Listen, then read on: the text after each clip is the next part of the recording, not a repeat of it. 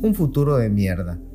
La capacidad humana de aprender y crear depende en gran medida de las conexiones que se generan en el cerebro en los primeros mil días de vida, un fenómeno que se consolida en los mil días siguientes.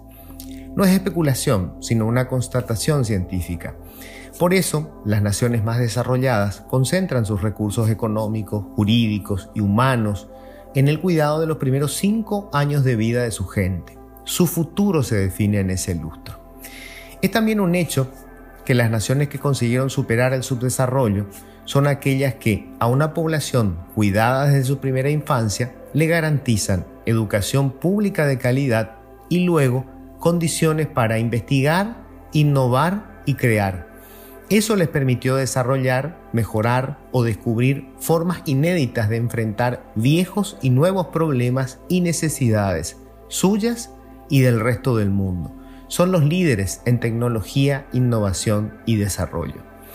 En el Paraguay somos campeones en arruinar oportunidades.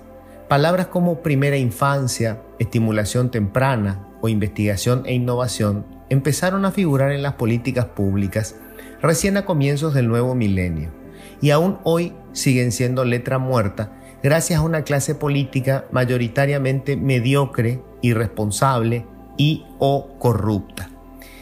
Su última gran colaboración fue el dictamen de la Comisión Bicameral del Congreso que estudia el presupuesto público para el año próximo. Una joya. No es un secreto que los números del Estado están en rojo. Los más de 320 mil burócratas públicos absorben más del 80% de los ingresos del fisco y casi no queda margen para seguir tomando préstamos.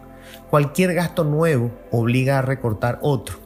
Así pues, en este escenario en el que necesariamente hay que hacer equilibrio, queda al desnudo de manera ejemplificadora qué cosas son importantes para quienes detentan el poder político. A las pruebas me remito.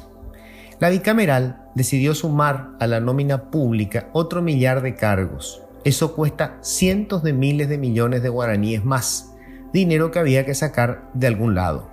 Y no se les ocurrió mejor idea que asignarle los impuestos con los que había que comprar la merienda escolar y los útiles para los estudiantes de la primaria.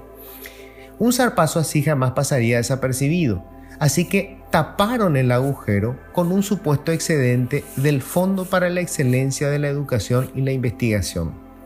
Se trata de un fondo fiduciario al que van recursos que recibe el país en compensación por su energía en Itaipú, recursos que, por ley, solo se pueden usar en educación e investigación.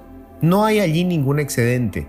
El dinero está asignado a programas elaborados por el Ministerio de Educación, programas que se deben ejecutar a lo largo del tiempo. Para eso es un fondo fiduciario.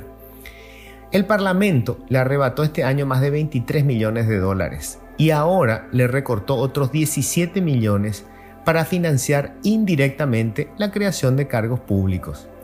La cosa se pone color de hormiga cuando revisamos qué se dejará de hacer debido a este zarpazo. Resulta que el dinero estaba asignado nada menos que a primera infancia, investigación y formación de capital humano.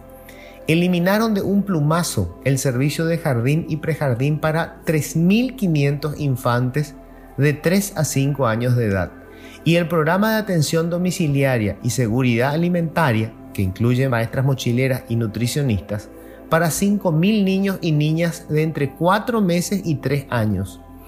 Suspendieron la construcción y equipamiento de 120 aulas y la provisión de 21.500 computadoras para laboratorios informáticos de más de 1.000 escuelas.